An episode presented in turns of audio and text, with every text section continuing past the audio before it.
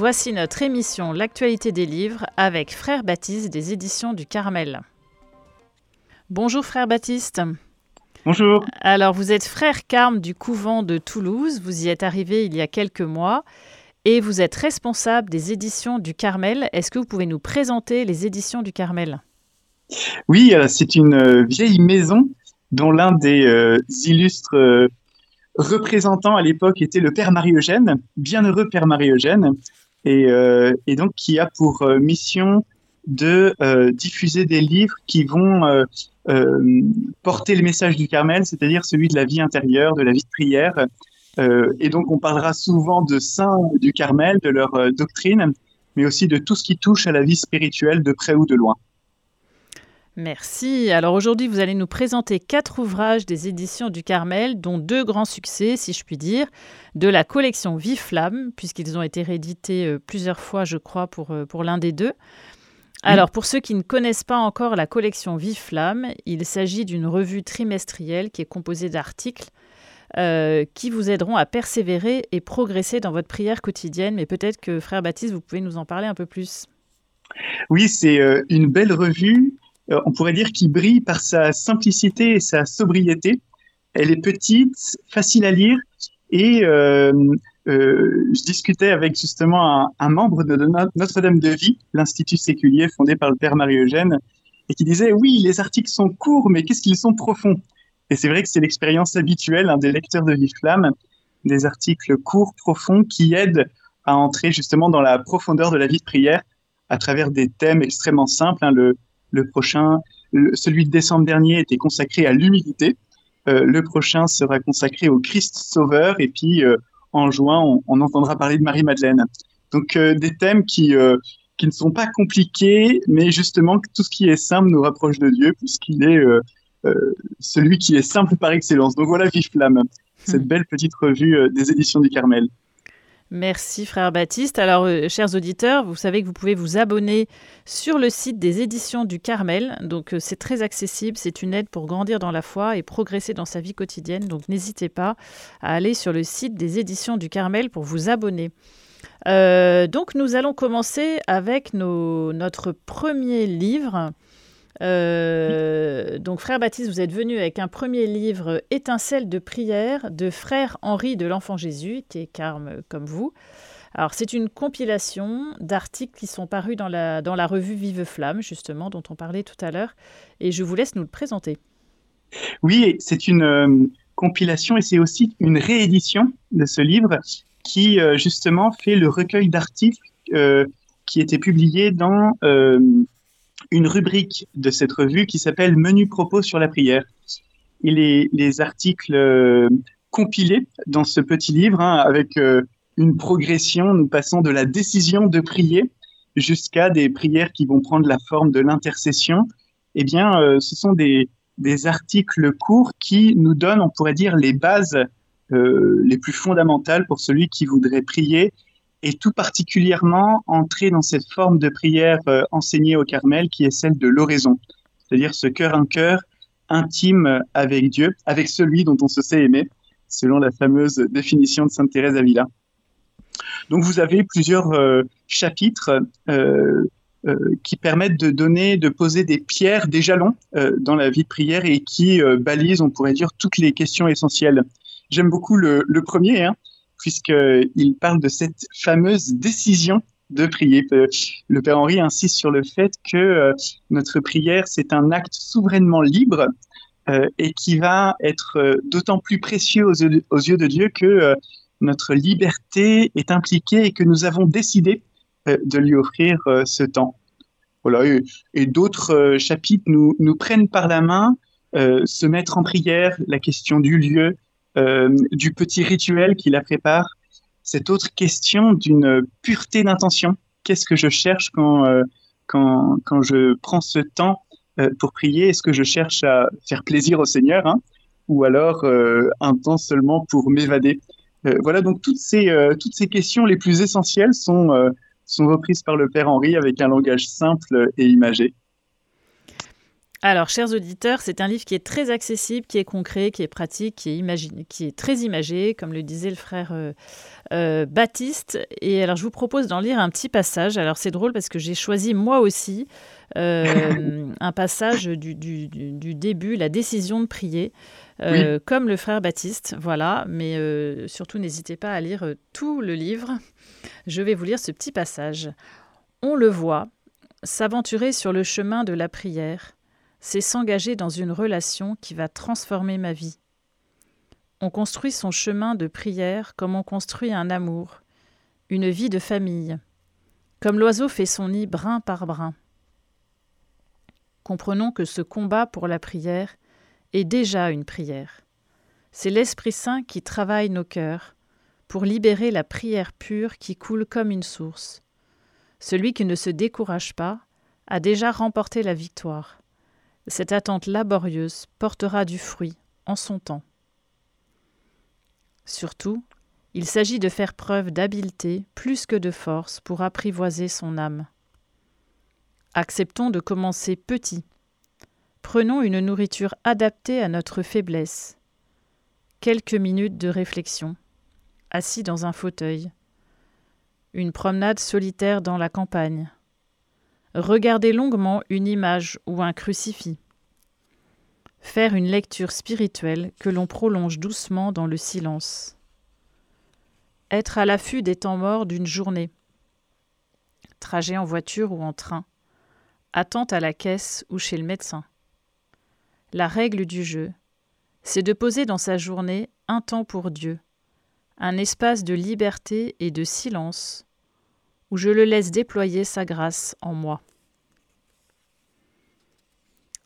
Voilà, euh, ce petit passage de étincelle de prière. Alors, euh, frère Baptiste, on se pose souvent la question, nous aussi en tant que parents, euh, quand on a des jeunes enfants, notamment des adolescents. en fait, ce livre est, est, tout à fait adapté pour, évidemment, pour des adultes, mais est-ce que vous le conseilleriez pour des adolescents et est-ce que vous avez aussi un livre, un ouvrage euh, qui pourrait aider les parents de jeunes enfants. Oui, alors je pense qu'effectivement, c'est adapté pour euh, un adolescent qui commence à se poser des questions sérieuses euh, et qui souhaite mettre la prière au centre de sa vie. Là, il trouvera vraiment un, langage adapté pour lui. Et, puis des petits livres, on va dire, pour les enfants en général euh, sont en préparation euh, aux éditions. On a déjà des, des catéchismes, il y a aussi une BD, Dessine-moi la prière. Euh, et puis, on pense à des, à des écoles d'oraison sous forme de livres qui seraient adaptés pour, pour, pour vos enfants, aux auditeurs. Et donc, patientons encore quelques temps et ils arriveront bientôt.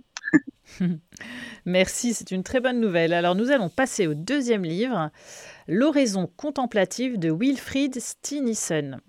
Alors, le père Carme Wilfried Stinnison, je ne sais pas si on peut parler de lui comme un expert en oraison, nous a laissé un enseignement très accessible sur son expérience de l'oraison et sur la nuit des sens lors du passage de la méditation à la contemplation. Alors, merci frère Baptiste de nous proposer cet ouvrage qui, malgré tout, est vraiment simple et vivant sur cette nuit des sens tant de saints ont, d'ailleurs, euh, et vous peut-être, auditeurs, avez déjà dû vivre. Donc, euh, Frère Baptiste, est-ce que vous pouvez nous, nous expliquer un peu euh, en quoi consiste l'oraison contemplative? Oui, alors avec le, frère Henri, étincelle de prière, on était à, poser les bases. Hein, les plus fondamentales pour se mettre à prier et entretenir cette vie de prière. Et peut-être vient un moment où euh, la prière va changer de tonalité. C'est-à-dire que je, j'avais mon habitude de prière qui était savoureuse, qui me réjouissait. Et puis tout d'un coup, ou progressivement, euh, elle, elle devient beaucoup plus difficile. Le frère Wilfried dit qu'elle devient grise. C'est-à-dire que j'ai des difficultés à méditer comme auparavant, c'est-à-dire à me représenter le Seigneur, à lui parler. Euh, j'ai même peut-être parfois un dégoût et euh, intérieurement des choses se passent en moi, euh, peut-être un, un, désir de Dieu qui grandit sans que j'arrive à mettre des mots dessus. Et donc, c'est un peu cette, euh, cette phase de transition que le frère Wilfried essaye de décrire dans, dans ce petit livre, hein, L'oraison contemplative, quand on passe d'une prière qui est méditative, c'est-à-dire euh, plutôt active, c'est moi qui euh, me tourne vers Dieu, qui lui parle, qui, lui, qui le regarde, à une prière qui devient plus contemplative, c'est-à-dire qu'à ce moment, c'est Dieu, Jésus, qui par son esprit prend le relais et, et qui va lui-même euh, me faire sentir qu'il me regarde, qu'il se donne et qu'il me parle. Et donc ce, passage-là, certains le vivent très bien, c'est-à-dire qu'ils s'abandonnent entre les mains du Seigneur et, tout se passe bien. Mais euh, souvent, euh, et c'est ce que on rencontre souvent aussi dans l'expérience d'accompagnement, les gens sont désarçonnés parce qu'ils ne comprennent pas la nouvelle étape que le Seigneur est en train de leur faire vivre. Et donc, ils ont besoin de conseils pour s'abandonner dans cette nouvelle forme de prière que le Seigneur leur accorde, ou bien momentanément, ou bien par petites gouttes, ou alors peut-être progressivement d'une manière plus habituelle. Euh, et je pense que effectivement c'est une étape, euh, une transition par laquelle les saints sont passés, mais aussi probablement pas mal de gens, euh, notamment des expériences contemplatives, nous en avons tous eu probablement si nous avons essayé de persévérer dans la prière, un moment plus paisible après une communion eucharistique ou un temps d'adoration où on est davantage saisi. En fait, c'est ça la contemplation, c'est-à-dire c'est Dieu qui agit de l'intérieur de l'âme et non plus à partir de l'extérieur des sens. Et, euh, et, et, on pourrait dire que cette action va devenir prépondérante et donc je dois me laisser faire, un petit peu comme Jacob qui lutte avec l'ange il faut que je me laisse blesser euh, et que je me reconnaisse dépendant de l'action de Dieu, même à ce moment euh, que je croyais maîtriser, qui était celui de la prière. Voilà en quelques mots cette étape que le frère Wilfried euh, nous invite et nous aide à vivre quand le Seigneur commence à nous y plonger progressivement. Merci beaucoup pour cet éclairage. alors moi, j'avais, je, voulais quand même vous poser une question. Euh, en fait, ce mot oraison, voilà, ce mot oraison, ça peut faire un petit peu peur parce que vous nous parlez d'oraison contemplative. On entend aussi souvent parler d'oraison carmélitaine.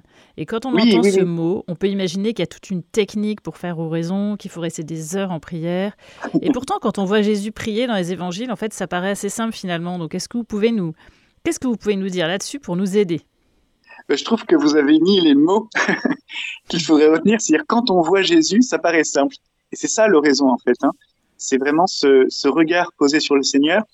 Et si un mot, on va dire technique, euh, a été comme isolé des autres formes de prière, c'est simplement pour désigner euh, cette prière qui va tendre vers ce cœur à cœur et cette prière, cette forme plus intérieure. Mais on pourrait dire que l'oraison, qu'est-ce que c'est sinon un chapelet qui se prolonge en silence, par exemple ou alors une action de grâce qui se poursuit dans la journée et dans un temps de prière plus recueilli.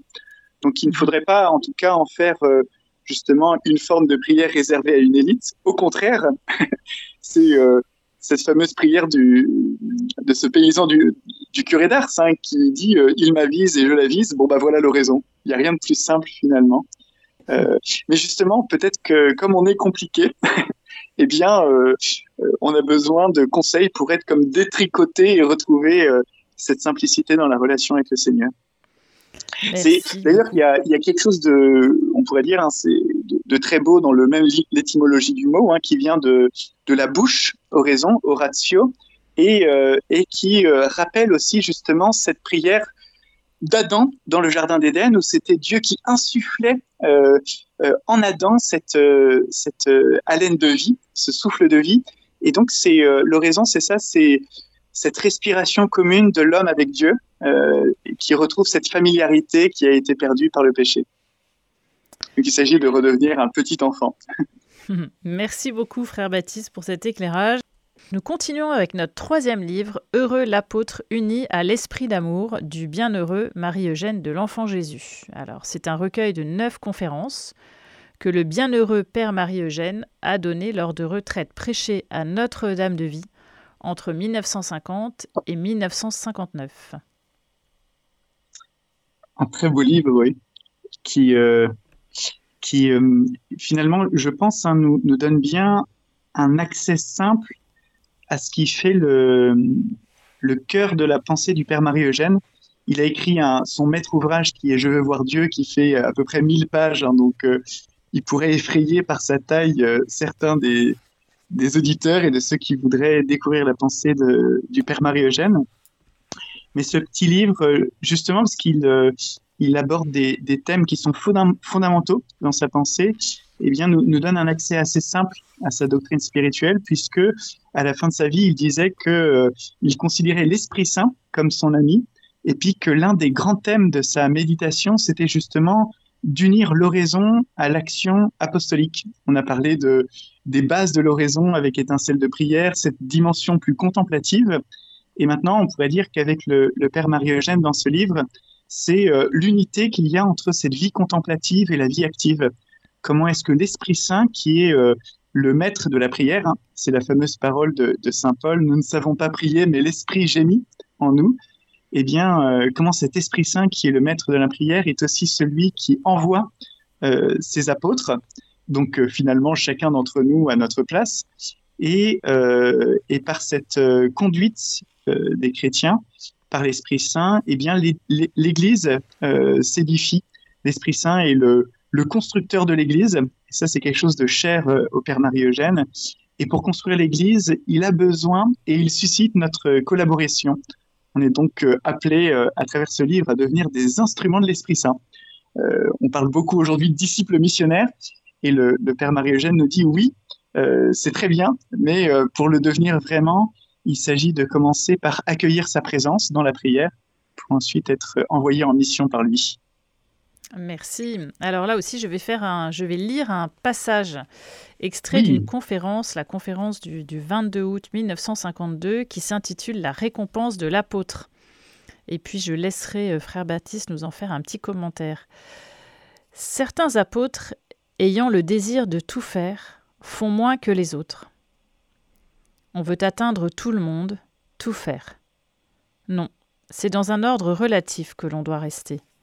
Ces tendances présomptueuses, ambitieuses, qui veulent tout conquérir par une activité désordonnée, nuisent à la fécondité de l'apostolat. Certains prédicateurs auraient fait plus de bien s'ils avaient moins prêché. Donc, ne pas vouloir atteindre tout le monde, accepter la relativité en toute chose, accepter les conditions dans lesquelles se fait cette conquête, dans la souffrance et l'échec apparent. L'apôtre doit accepter ces conditions, parce que cette souffrance, cet échec personnel qui ne sera jamais aussi complet que celui de notre Seigneur sur la croix, doivent assurer l'efficacité de son action. Voilà le principe qui nous fera accepter notre situation dans le monde, celle du christianisme dans le monde. magnifique passage qui euh, conviendrait d'être euh, médité longuement, hein, parce que beaucoup de choses sont dites euh, dedans. Moi, je, retiens quelques expressions qui sont vraiment fortes. Hein.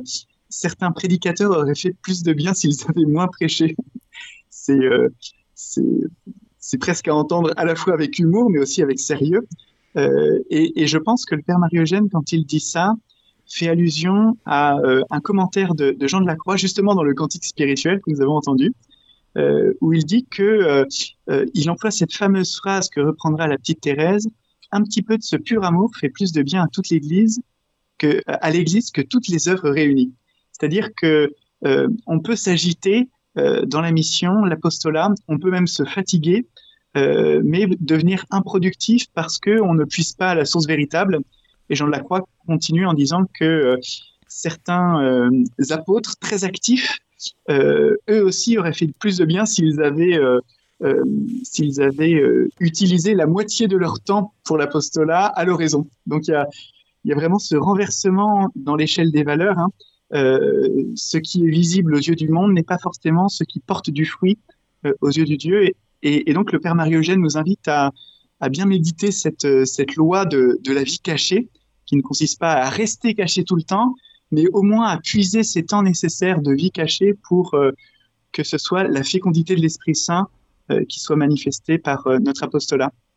Et il y a deuxième aspect que je crois extrêmement important dans la pensée du Père Marie-Eugène, hein, c'est que cette œuvre que l'Esprit Saint fait dans les âmes pour l'édification de l'Église va être nécessairement marquée du signe de la croix. C'est-à-dire qu'un un apôtre véritable, il le dit aussi dans ce livre, hein, il insistait beaucoup justement sur cette relativité déjà de l'apostolat. On ne peut pas tout faire tout le temps, s'éparpiller dans tous les lieux. Euh, on doit humblement consentir à cette place que le Seigneur nous a donnée, euh, même si c'est euh, un peu comme le dira la petite Thérèse, hein, à partir de cette place que l'on pourra rejoindre le monde entier d'une autre manière, cachée et contemplative, mais humblement accepter les conditions de notre devoir d'État et donc ses limitations.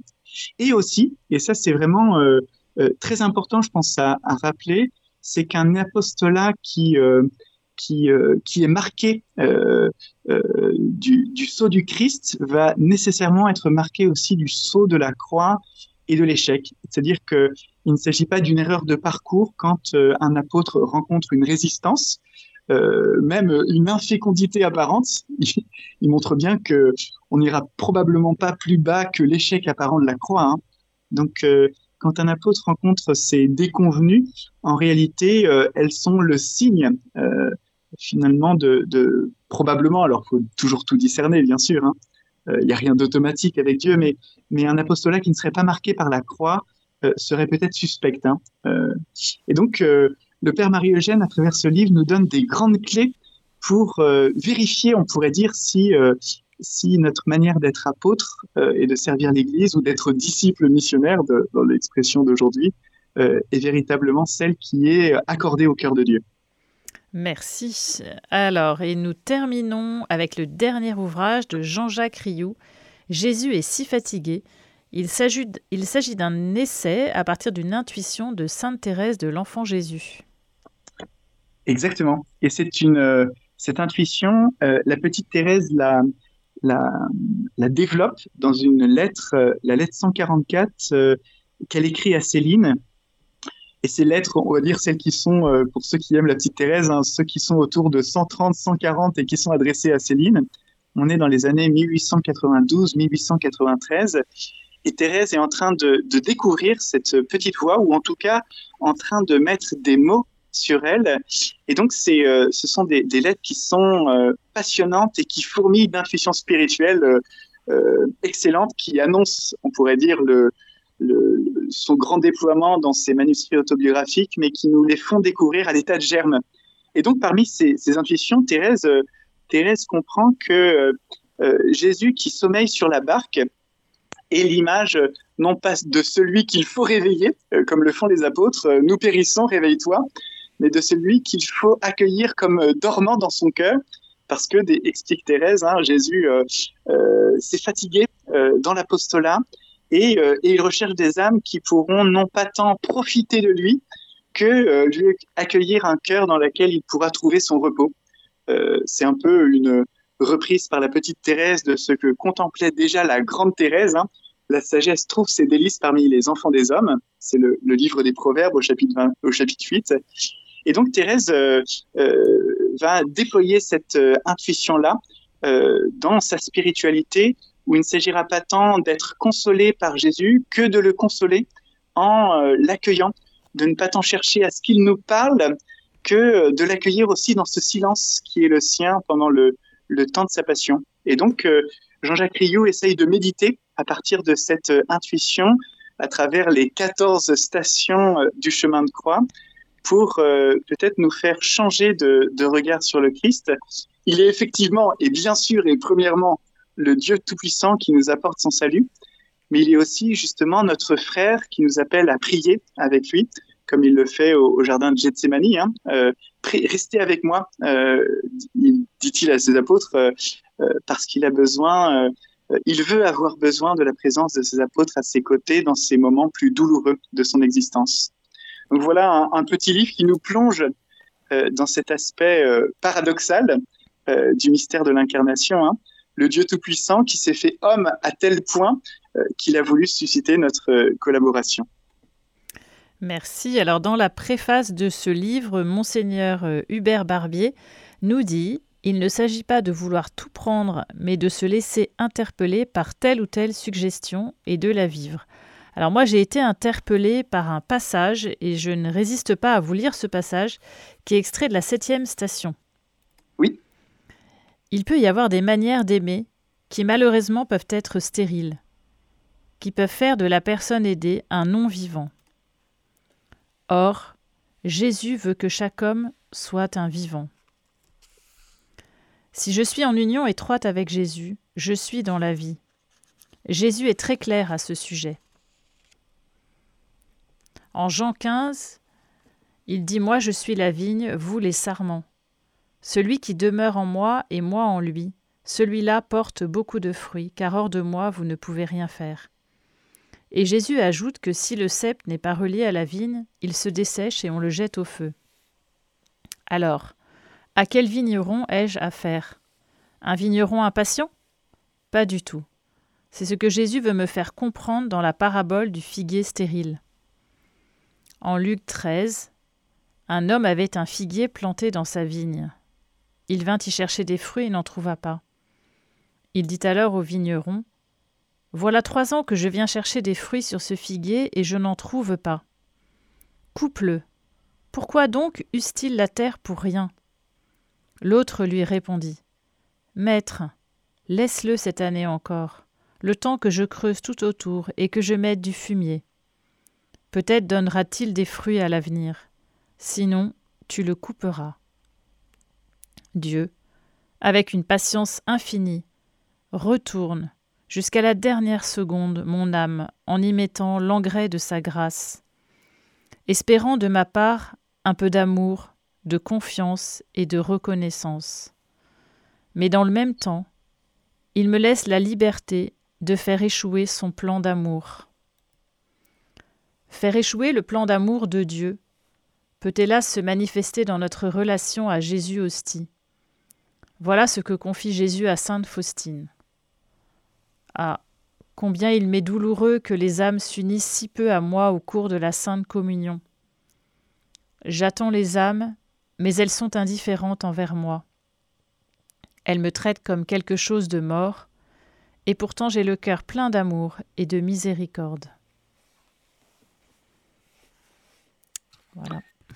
Oui, on est dans, dans la grande contemplation hein, de cette euh, fameuse soif d'amour de Jésus, euh, comme le fait la petite Thérèse. Hein, elle, voit au pied de la, elle se met, euh, elle voit une image de, de la croix et, cette phrase hein, "J'ai soif", et elle comprend à quel point elle peut le désaltérer en, accueillant cet amour qu'il souhaite donner. Effectivement, il y a cette mystérieuse douleur du cœur de Jésus lorsqu'il voit les âmes ne pas accueillir son amour infini. Et c'est beau, je trouve aussi cette, euh, cette expression hein, euh, espérant de ma part un peu d'amour. Il y a comme aussi euh, cet espoir en Dieu, si on peut parler ainsi, hein, de me voir accueillir l'amour qu'il souhaite me donner. Oui, merci beaucoup. Oui, c'est effectivement un livre très, très touchant. Voilà. Et je vous conseille, chers auditeurs, de, vous le procurer. Alors, euh, frère Baptiste, est-ce que vous pouvez nous dire quelles sont vos parutions à venir? Oui, euh, elles sont euh, intéressantes, bien sûr. la, première, alors qui sort maintenant, là, c'est un, chemin de croix avec les docteurs de l'Église. L'idée de ce, petit ouvrage, hein, très petit, en fait, c'est un livret de prière, c'est de, de, donner de la doctrine à cette pratique euh, euh, traditionnelle du chemin de croix mhm. pour, pas, pour ne pas en faire euh, une pratique de petite piété ou, ou, ne pas le dénigrer, mais se dire qu'il y a quelque chose d'important, de théologique qui se joue là. Et donc, à chaque station du chemin de croix, un docteur de l'Église prend la parole pour nous faire comprendre l'enjeu de ce qui s'y vit. Donc ça, c'est actuellement, il est en train de, de sortir maintenant. Et à la fin du mois, à la fin du mois, on, continue l'édition euh, avec une traduction euh, nouvelle des, des, œuvres complètes de Sainte Thérèse Avila. Euh, l'année dernière, c'était le livre des Miséricordes, ou alors son autobiographie, La vie, qui était paru aux éditions du Carmel, dans la collection Source du Carmel. Et donc, c'est une édition assez importante, je pense, hein, parce que euh, vous avez euh, des introductions qui sont actualisées euh, avec les derniers, derniers états de, de des connaissances sur Sainte Thérèse, et puis une traduction qui est révisée, modernisée, beaucoup plus accessible et simple à lire. Certains lecteurs de Thérèse ont parfois du mal à s'y retrouver. Et on pourrait dire un, un outil non négligeable, c'est qu'il y a beaucoup de notes pour aider à la compréhension. Donc euh, l'année dernière, nous avions publié le livre des miséricordes et aujourd'hui, euh, cette année, pardon, c'est le, chemin de perfection, euh, qui est d'ailleurs traditionnellement dans l'ordre du Carmel le livre de Sainte Thérèse que l'on lit pour le temps du carême.